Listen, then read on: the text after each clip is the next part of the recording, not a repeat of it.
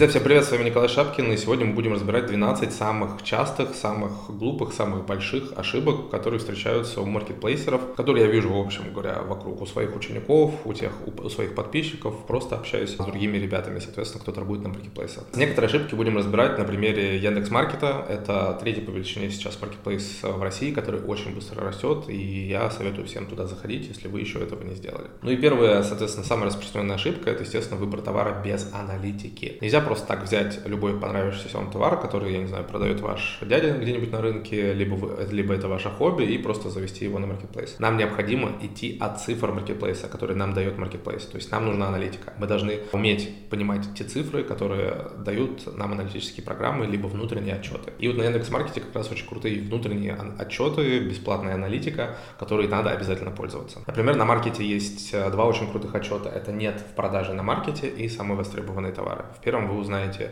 те товары, которые востребованы в целом людьми в интернете, но их еще не завезли на маркет или предложение слишком маленькое. Но во втором вы узнаете просто, какие товары хорошо продаются, вы поймете, по какой цене они продаются. Если вы можете что-то найти подобное, то вы обязательно должны их завозить на маркетплейс. Также очень крутой полезный отчет – это факторы продаж. Он, соответственно, вам поможет определить причины, по которым те или иные позиции продаются плохо, и что нужно сделать для того, чтобы, соответственно, поднять эти продажи. Также, естественно, можно использовать и сторонние э, сервисы, такие как MPStats. Он вам а, выдаст тоже огромное количество информации, как а, товар продавался год назад, как два года назад, какие, по какой цене лучше всего заходить, э, ну и так далее. В общем, без аналитики мы никогда не заходим ни на какой маркетплейс. Вторая ошибка – слепо гнаться за трендами. Если вы особенно начинающий новичок, то, скорее всего, когда вы узнаете про какой-то тренд, он уже прошел или проходит. Соответственно, вы закупаете товар, а люди уже перенасытились им. Но при этом огромное количество людей закупило этот тот же самый товар, и он не продается. Он перестает продаваться так же хорошо, как продавался. Цена на него будет, естественно, падать, будет демпинг, потому что люди хотят распродать свой товар,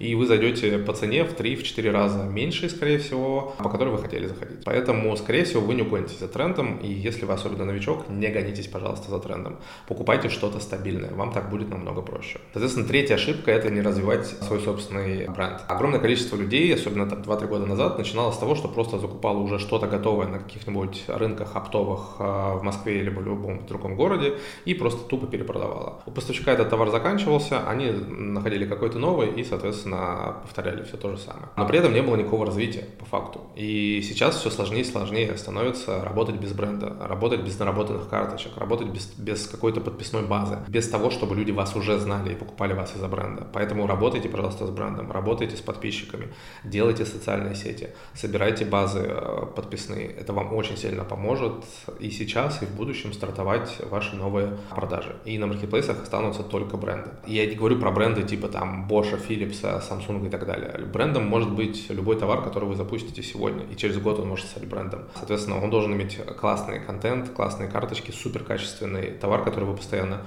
улучшаете. У вас должны быть э, подписчики, вы должны работать с внешним трафиком и так далее. И тогда это уже можно назвать брендом вполне. Четвертая ошибка – это не готовиться к распродажам и праздникам. Соответственно, в распродаже в праздники, там в Q4, это октябрь, ноябрь, декабрь, мы совершаем самое большое количество продаж. И многие продавцы очень боятся закупать больше товара заранее, потому что думают, что они прогорят. Но, но используя аналитику, мы, мы, мы можем прогнозировать, насколько поднимутся наши продажи. Если у нас все хорошо, если мы там находимся в каком-то определенном топе, это все можно спрогнозировать. И надо готовиться заранее. Товар закупать, если вы понимаете, что в октябре пойдет там рост э, продаж, вы должны уже товар в сентябре привести минимум, а то и в августе. Вот. И это очень и очень э, важно.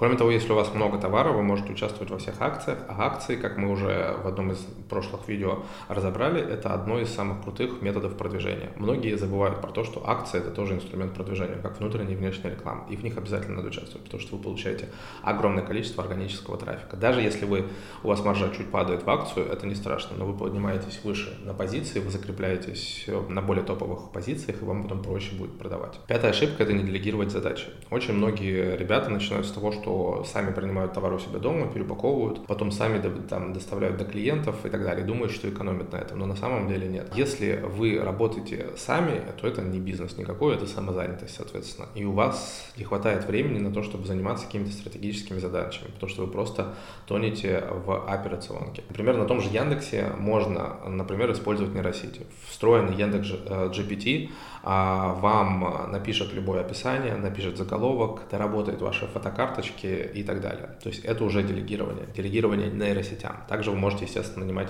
каких-то фрилансеров, если вам так удобнее, если вам так больше а, нравится. Также я вам рекомендую использовать стратегию работы с маркетплейсом FBY. По ней, соответственно, вы будете отгружать товар на маркетплейс, и Яндекс.Маркет будет сам за вас его хранить и, соответственно, отправлять клиентам. Это тоже сэкономит вам огромную кучу времени вашего. Поэтому как можно больше делегируйте, если вы хотите построить качественный бизнес. Шестая ошибка – это отношение к маркетплейсам как к стороннему заработку. При этом э, нормально, когда вы на старте где-то работаете или имеете какой-то другой бизнес, но как только у вас уже все начало получаться, вам надо все больше и больше фокуса направлять, соответственно, на этот бизнес. Я тоже начинал, а, у меня было два бизнеса, то есть у меня был бизнес по а, маркетингу, и там я по созданию видео, соответственно, и я параллельно первые там год или полтора вместе с маркетплейсами работал еще и в другом бизнесе. Это просто было, была диверсификация рисков, образно говоря, потому что часто такое бывает, что люди закрывают бизнес или же уходят с работы, и потом у них что-то на начальном старте не получается, и все и мне откуда брать денег. Вот. Но как только у вас все получилось, поверьте мне, маркетплейсы вам помогут сильнее и быстрее зарабатывать намного больше, чем на любой другой работе или в любом другом бизнесе. Поэтому не относитесь к ним только как к дополнительному заработку или даже там хо- как хобби. Седьмая ошибка – малая закупка товара. Это все тоже проистекает из того, что мы не анализируем никак наши продажи, не анализируем конкурентам, не анализируем спрос к праздникам, либо там к весне, к осени и так далее. Спрос на те или иные товары всегда разный, и мы должны под него подстраиваться. И где-то закупать меньше, где-то закупать больше. При этом, если вы закупили меньше, чем надо было, то а ваши конкуренты закупили как надо, вы будете терять позиции. Эта ошибка вам может стоить всех тех денег, что вы вложили в маркетинг до этого. Поэтому закупайте товар столько, сколько необходимо, исходя из аналитики. Восьмая ошибка – это кассовый разрыв. С ней встречаются, наверное, все продавцы, потому что не происходит так, что вы закупили товар на 100 тысяч рублей, продали его за 300 тысяч рублей, тут же вложили, и тут же он вам пришел, и вы уже продали все за миллион. Такого не бывает, потому что есть отложенный спрос, есть э, отложенные выплаты денег, есть есть э, затраты временные на логистику, затраты временные на, на производство и так далее. И очень часто такое бывает, что партия раскупилась, а денег не хватает на новую, потому что вы еще не все получили деньги, либо же партия будет только производиться две недели, либо месяц, а потом еще месяц идти из Китая, и, соответственно, вы уходите в out of stock. А out of stock это очень плохо для любого маркетплейса, потому что вы теряете свои позиции. И получается, все те деньги, вложенные в маркетинг, которые были, они уходят в никуда. Поэтому очень хорошо считайте финансы уже с первого дня. Девятая ошибка – не учитывать остатки поставщиков. Очень часто так бывает, что деньги-то у вас есть, а вот у поставщиков товара вашего нет. Особенно это большая проблема у тех, кто закупается в России на простых оптовых рынках или у оптовиков. Потому что им пофиг на ваши нужды, они сколько закупили, столько и продали. И под вас они подстраиваться не будут. Именно поэтому я и отошел в целом от этой модели, хотя начинал тоже с нее на Валбересе. И теперь я закупаюсь только в Китае. Потому что в Китае вы можете закупиться сколько угодно, потому что фабрики, чем больше вы закупаетесь, тем ей лучше, вы еще и цену получаете получаете меньше. Поэтому это тоже надо учитывать. Огромное количество, я знаю, историй, когда первая партия офигенно зашла, человек этот приходит потом на рынок или к своему поставщику, и поставщик говорит, что товара нету. А когда будет? А, не знаю, когда-нибудь будет.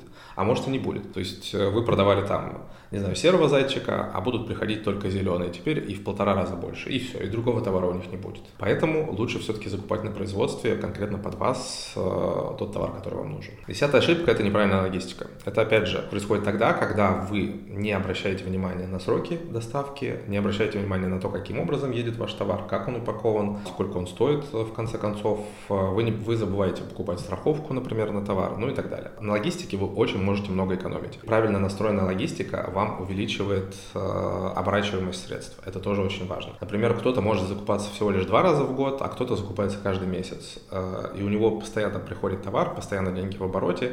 И по факту там даже с меньшей маржинальностью тот, у кого чаще приходит товар, он может зарабатывать по итогу годовому намного-намного больше, потому что у него оборачиваемость происходит денег быстрее. Одиннадцатая ошибка – это то, что многие э, ребята в России забывают про капитализацию, но она есть на маркетплейсах. Соответственно, польза от бизнеса – это не только то, что вы получаете там каждый месяц маржу и какие-то деньги, но и то, что вы нарабатываете себе имя, бренд, который потом можно продать очень хорошо. В России это не сильно пока развито, но это развивается, и я знаю уже крутые экзиты, когда люди всего лишь за год, за полтора раскручивали какой-то бренд и потом его, а, естественно, продавали. Напомню, что сейчас можно продать только те бренды, которые зарегистрированы на ООО. Все, что зарегистрировано на ИП, пока нет такой возможности, но я надеюсь, что маркетплейсы будут идти в эту сторону, и как-то изменится законодательство, чтобы можно это было тоже передавать. Например, на Амазоне можно продать хороший бренд за 3-4 икса годовой прибыли.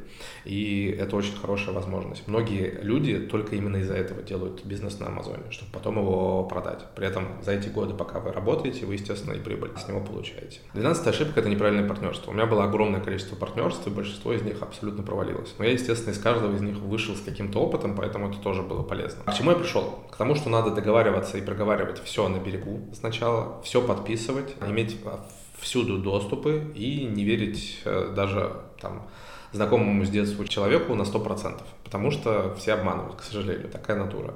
Ну или такие обстоятельства появляются, что человеку приходится обманывать. Я не могу сказать, что это нормально, но это происходит. Вы должны это просто понимать. И второй момент, который я хотел сказать, это то, что вы должны искать партнера не просто так, того человека, с которым вы хотите разделить всю ответственность, а того человека, который будет вас дополнять. Либо деньгами, либо какими-то компетенциями, либо каким-то опытом. Если же вы, образно говоря, закончили только институт, у вас нет ни денег, ни опыта, ничего, то нету смысла входить в партнерство друг к другу, потому что вы друг друга не усилите. Вы скорее потом э, из-за какой-то ерунды, образно говоря, из-за каких-то разногласий просто разойдетесь и все.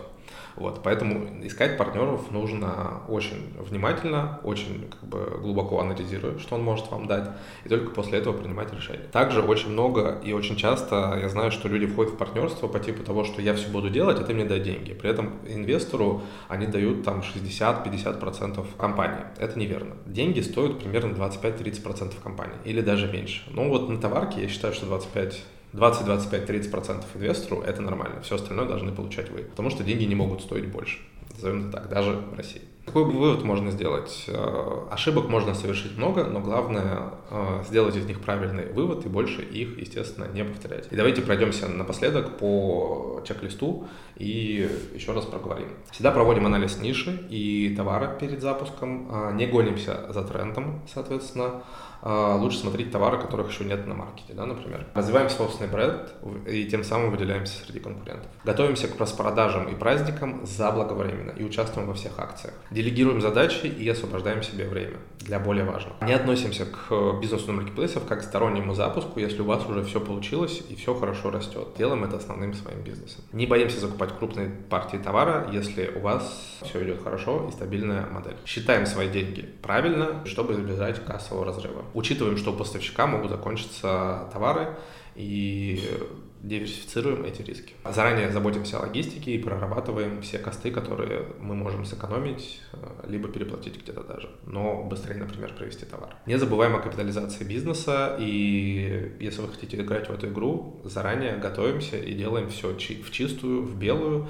и если мы берем Россию, то только с ООО. Внимательно относимся к партнерствам и входим в них только, чтобы усилить себя. На этом все. Я надеюсь, вам понравилось. Пока.